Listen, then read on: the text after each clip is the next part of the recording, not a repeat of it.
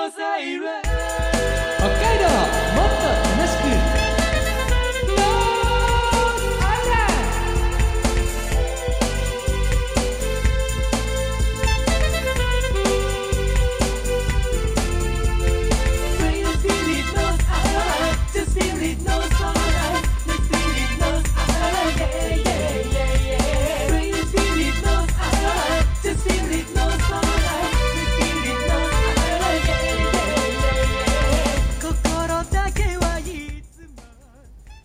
おはようございます。こんにちは。こんばんは。ノースアイランドでございます。この番組は北海道をもっと楽しく感じることができる B 級旅バラエティーです。お相手は私山田大輔ともう一人この人です。Hello everyone. 海坊主です。国際的な感じで、そうですね。ね、国際的な感じといえばですよ。はい。今日すいません。あの私の方から珍しく話を振らせていただくんですけれども、はい。いやー感動しました松山英樹選手。はい。ねえゴルフのあアメリカで行われたゴルフの祭典マスターズではい。見事アジア人初の優勝をうん。成し遂げましたというね、はい。ニュースがこれ収録日が4月15日なんですけどその月曜日にその週の月曜日に決まったんですよ、はい。い、やーこれね、あのーマスターズはい。ゴルフの祭典、マスターズで優勝するってどのぐらいのことか海坊さん分かります？まあそうですね。あのー近所のおじいちゃんが、まああのフルマラソンで優勝しましたぐらいの。違いますね。だいぶ違います大ねす。ねでもマスターズってそういうことですよね。違いますね。あ違いますね。違いますよ。違いますね。あなた陸上のマスターズとちょっと勘違いなさってるかもしれないあの世界で、はい。えー今年に関しては、はい。えー2021年のマスターズに関しては、はい。88名しか招待されないっていう、うん。そういう、まあ、ゴルフの本当に上手な人たちだけが、はいはいはい世界の代表するメンバーだけが集まるという選手たちが集まるっていう大会なんですけれども、これはずっと日本人選手ってね85年前からずっと出てんずっとってか、まあ、途中空いた時はあったかもしれないけど、はい。出て出続けて、はい。誰一人優勝できなかったんですよ、うん。それが今回、松山選手が見事に優勝したっていう。はい。本当にね高い壁だったんですけれども、はい。まあ、これ私なんでこの話するかっていうと、はい。あのあんまりねあの私のことノースアイランドで喋ってないから、はい。あの知らない方多いと思うんですけれども、はい。私もゴルフやってたんですよ。はい。なのであの昔から、まあ、子供の頃からね、はい。この4月になったらマスターズがやるから、はい。朝見て勉強しようみたいな感じで見てたんですけど、はい。まあ見るたびにですね日本人の選手が、まあ、その熱い壁に跳ね返される姿っていうのをずっと見てて、まあ自分が生きてるうちはこれ優勝日本人が優勝するってことないんだろうななんて思ったりしたんですよ、はい。それがまたねはい。見事に優勝するんだから、はい。時代も変わったなって思いましたよ。そうですねね、それこそあの大谷選手ね、はい。あのプロ野球じゃなくてあのメジャーリーグの方ではね,、はい。ねだったりねテニスではね大坂なおみ選手とかね、本当に今日本人の選手が、うん。もう世界の名だたるところで戦ってるってすごいななんて思いますよね。そうですね。で一つあのもう一つ思うのが、は今回あのキャディーさんいはい。が脚光を浴びたのをご存知です？わすみませんあのあなたのツイッターを見て記事見たぐらいなのであのまあはい。まあ、私のね、はい。私も紹介したんですけど、あの早藤さんというはいキャディーさんがですね、す、えー、べ、て終わった後であのホールアウトした時にあのピンを刺すんですよ、グリーン上の、はい。それで終わりということになるんですけれども、その時に最後に一礼をしたのが世界的にニュースになったっていう、もう日本人のこの礼儀の正しさは素晴らしいみたいな、はい。ね、こういったのが発信されるのも嬉しいですね。そうですね。ねあのー私もキャディーの経験があって、はい。あのなかなか日本の場合って、はい。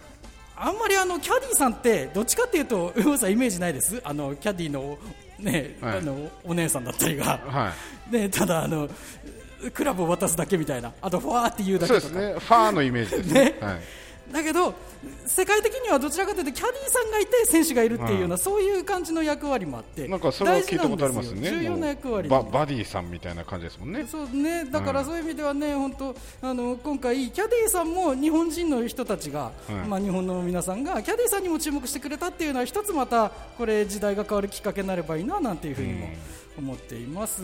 ね。海坊さんもね、だからどこ行っても礼しなきゃね、これからね。僕なんて、ね。もう僕なんてもう霊の鬼ですよ、霊の鬼、はい、もうタクシーから降りたら一礼。えもう用事を済ませたら一礼。もうレジもうお金渡したら一礼。え以上です。か。いやもうだからそれで曲も終わったなと思って、なんだこのオチはみたいな感じになって、続けようと思ったけど曲も終わったなと思って。そうなんです、うん。今ちょうどバックでかかり始めたと思うんですけれども、では一曲お届けすることにいたしましょう。いろんなところで礼をする MO さんですけれども私もまあしっかりしたいななんて思います。私山田大輔の曲で「つながるポップアレンジ」バラバラになったパズルもめちゃくちゃにされた心も。肩を寄せ合い信じて一つずつつなぎ合おう。希望が見つからない夜。寄り添い支え合った。家族や友達じゃなくても。人は分かり合える生き物だから。この胸に誇れるなら泣きたくても明日へ誓った。ふるさとは取り戻す。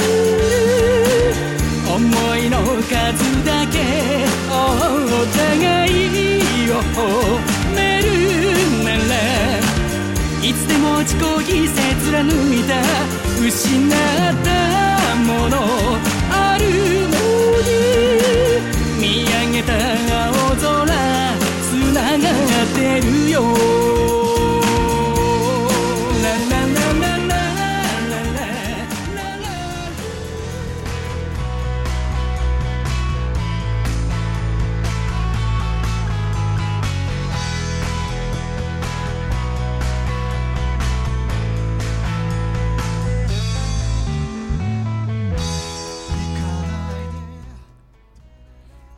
した楽曲は、えー4月の8日にデジタルシングルとしてリリースしたばかりの曲です。私山田大輔の曲「つながるポップアレンジ」お送りしました。ねえーあ改めてお相手私山田大輔と海坊主でお送りしております。ねたくさん霊の塊だっていう山さんですね。はいねえねもう一回タクシーと？もうタクシー降りたら礼しますしね、もうレジの会計終わりましたら礼しますし、もう流れる雲を見て一礼しますし、素晴らしいですね。はい。もう何でも礼しますね。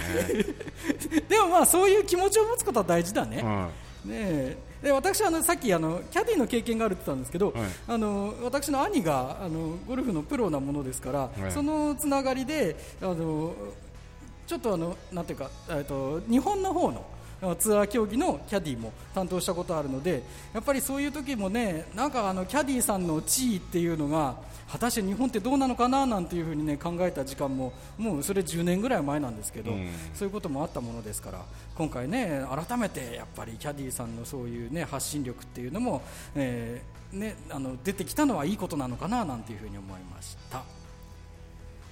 さあ改めて北海道 B 級旅バラエティノースアイランドでございますけれども日本一の旅後編でございますそうなんですよね。山の秘境。これも松山湿原なんですよね、に挑むというえータイトルでございます。えー初日は幌加内町にあります朱鞠内湖で絶景とスリリングな時間を堪能した我々です。2日目は美深町にありますトロッコ王国と松山湿原を訪れることとなりました。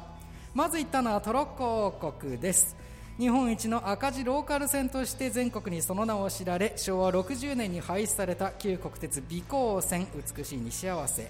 その後に平成10年からトロトロコが運行しているという観光スポットです。まあ、道中で大きな大きな、ね、鹿と出くわしているだけに巨大生物が現れないか心配しながらのレジャーだったんですが、まあ、狐のお出迎えがあったのみで無事にゴールしました。でいよいよ松山湿原ということになるんですよ今日から。で、えーこの松山湿原なんですけれども北海道自然環境保全地域で日本の重要湿地500の一つに数えられています。標高797メートル日本一北にある高層湿原です。我々札幌から熊よけの鈴を用意していきましたがトロッコ王国にてたまたますれ違った地元の方がじゃらんじゃらんと音がするほど大量の鈴を腰につけているのを見て戦々恐々としている状況です。ね魚さん。はい。たくさんつけてたね。もう本当にねあのウォレットチェーンみたいにもうジャラジャラジャラジャラしてましたね。我々2個だけなんでそう。で すもうどんだけ自分たちの装備が薄っぺらいかっていうことを思い知らされましたね。2個対あれ何個台だって。もうふさ房ですもんね。何房ついてんだみたいな感じですから、もうしかもひと一つひと一玉が我々よりでかかったですから、ね。もう全然やっぱりあのおもちゃしか持ってってないんだなって思い知らされましたね。我々だってお店でね選ぶ時も、はい。これ1個より2個じゃねとかって、そうですね。2個がもうすげえついてんなって感じだったのにね。そうですね。もうあの相手はあの巨峰の房がたくさんついてて こちらももうちょちょちょっとしたブドウがふ2玉みたいな。本当ですよ。そういうレベルですからね。2粒のね、ええ。ただそれだけのっていうね。そうですね。いやーっていうところなんですけど今更引き返すことができません。続きをどうぞ。ガタガタはあるけど。熊井モルトサンドイッチになりますよ。ここで出てきたなんかベタ踏みの癖がですさっきまでやたいこと言ってましたからさっきのガタンゴトンがかなりずっとベタ踏みだったので。そうですね。車も癖ついちゃいましたね。いや本当でも走ったらあっという間でしたねそして怖くさえなければね。まあ危険さえなければいい全然楽しいですよ。景色もすごい良いし。ね。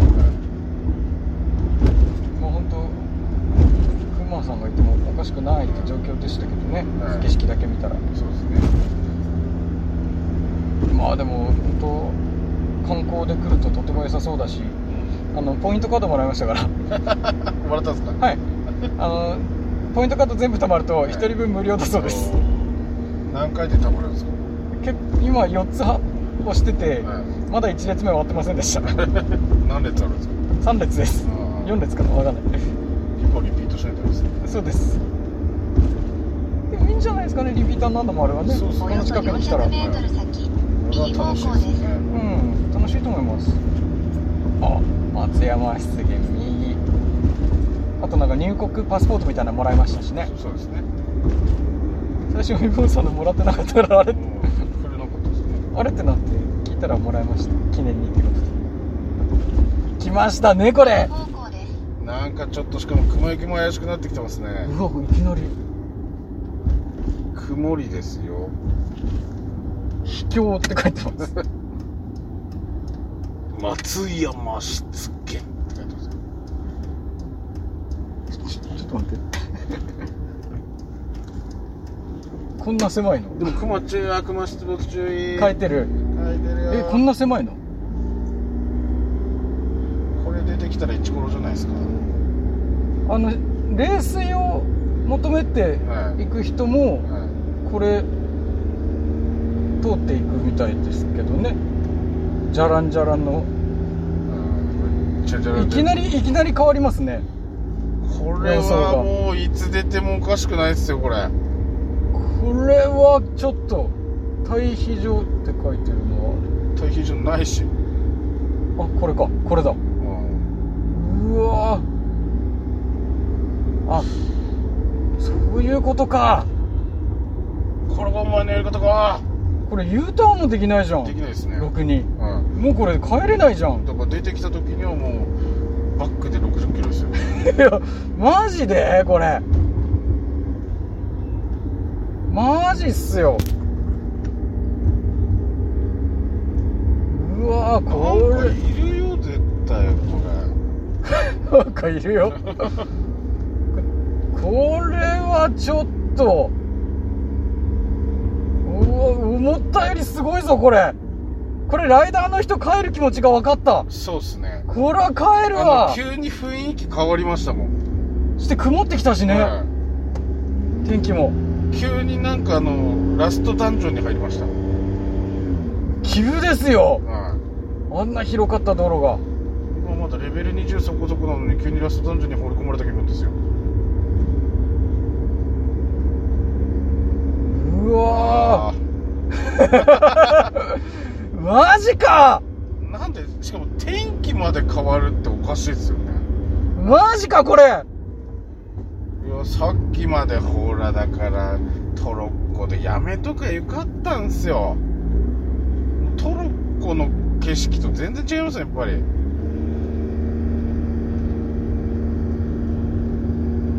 え こんなもんなんか出てきますよ、それ。なんか飛び出してきますよ、これはもえはあう。避けれないよ、なんか出てきても。は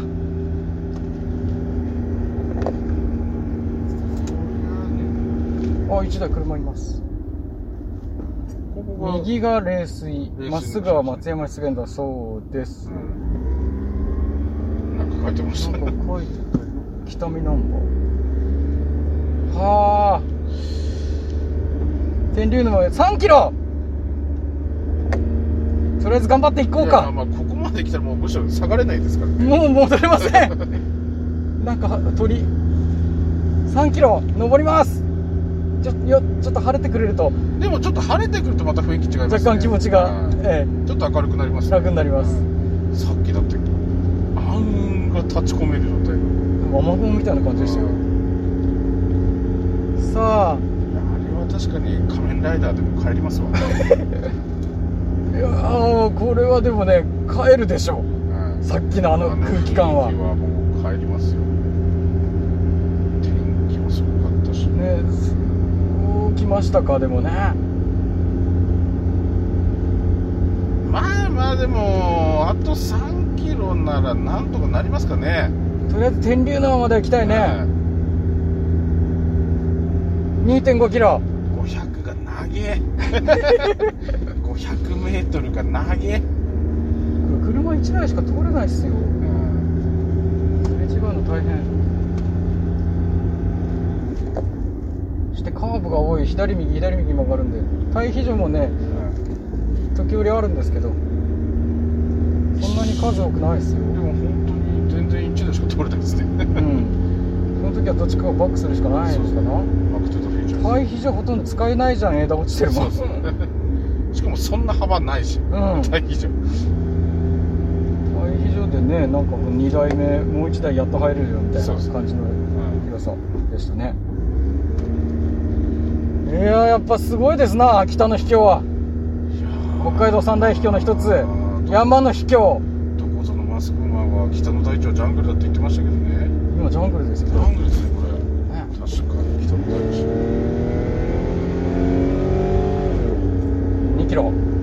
いやーこんなに0 5キロが長く感じることないっすわ。これはすげえな。緊張感がありますねやっぱり、さっき鹿見てて狐を見てるんでね。うんなおさらねこの待機場はちょっと広かったね。うんまた曇ってきた。あ？変な雲。うん結構登ってきてるんですね。これずっと今登ってます。すごいごい高いところまで来てるんですね。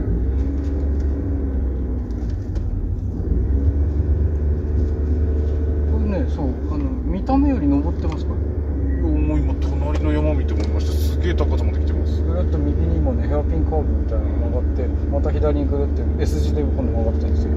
やっと1 5キロ。今今は登ってます立派に。登山みたいなすげえ高さに行ったのびっくりしましで空がなんかちょっと怪しいっすよ今そうですね日差し入るときはいいんですけどねすごいなんか嫌な雲ですなんか雷でも乗りそうな雲だねマジで一変しそうな感じですよね急にスコールすごいカーブですだんだん狭くなってきました道路確かにの数が増えてますけどその分。カーブが急になってきました。風がすごい強い。おー。あと？すげえ登ってきた。あ1キロと1キロ。山の秘境ですこれが。確かに。天竜沼まで1キロです。確かに秘境あのトロッコ王国の楽しさはどこに行ったのか。わずか。それどころじゃない。10分20分で。全て書き消されました。まだ13時45分。確かに山の秘境ですねこれは。すごいよこの秘境感は。今までなんかあんまり味わったことのない感覚です。そうですよね。その緊張感。うん。またヘアピンカーブですそして片側は思いっきり青空なんですけどもう片方は思いっきり曇り空。雨でも降りそうな。いやすうっそうと茂っていて何が出てきてもおかしくない。本当にどんどん道狭くなってる。だんだん道が狭くなっているような。本当に1台しか通れねえもうこれ。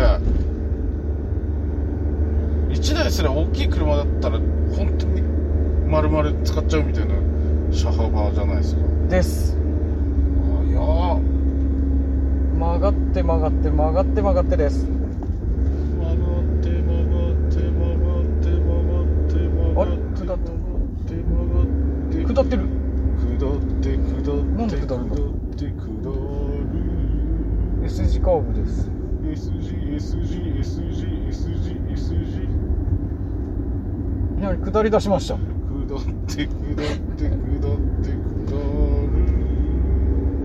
相変わらず何が出てきてもおかしくないぐらいの茂み。しげみちゃん。日差しはまだ差してます。ただ雲もかなり暑いような。およそ200メートル先。え？目的地です。つくの？200m 100m 先。え？お？お？おお来たー！車いたーして来ましたここがああ秘境あ秘境美深松山湿原ああ秘境です。あ秘境トイレある。ああ秘境ここれでいいんだよね。もう一個天竜沼の駐車場ってまだあんの？あこれ天竜沼だ。これが天竜沼です。松山じゃあここで止めていいってことね。そうですね。車が1台いる。で人も1人いるのでちょっとなんか安心感があります。これはだから天竜沼は行けそうですよ。いけそうですねなんだか。これだと降りれそうですよ。人がいるっていうだけで、は そしてなんかまだでもく雨雲あるねそばい、に。なんか変な天気ですよね。晴れ晴れと曇りがなんか混同しているような。ね。着いた13時10え13時50分に到着です。さあではあという前にではという前にあれですね。改めて紹介しましょう。はい散策コースは改めてご覧の通りですってね。今ここに来てますあの松山市が入り口。トイレバリアフリートイレもあり。あー。あこれがそうなんですね。ね。ああなるほで天竜沼が遊歩道 400m だそうです。で松山杉はここから 900m 登ると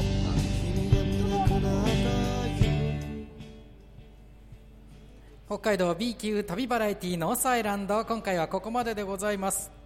着きました松山湿原です。はい。いやーまずこれ車で行っていたそのなんか大きな看板があるところからはい。うん湿原に実際向かっていくっていうその5キロだっけ何キロだっけ2キロか2キロぐらいだったかな。細い道でしたね。そうですね。いやあの雰囲気はだから我々今までねいろんななんか秘境みたいなところって言ってるけどはい。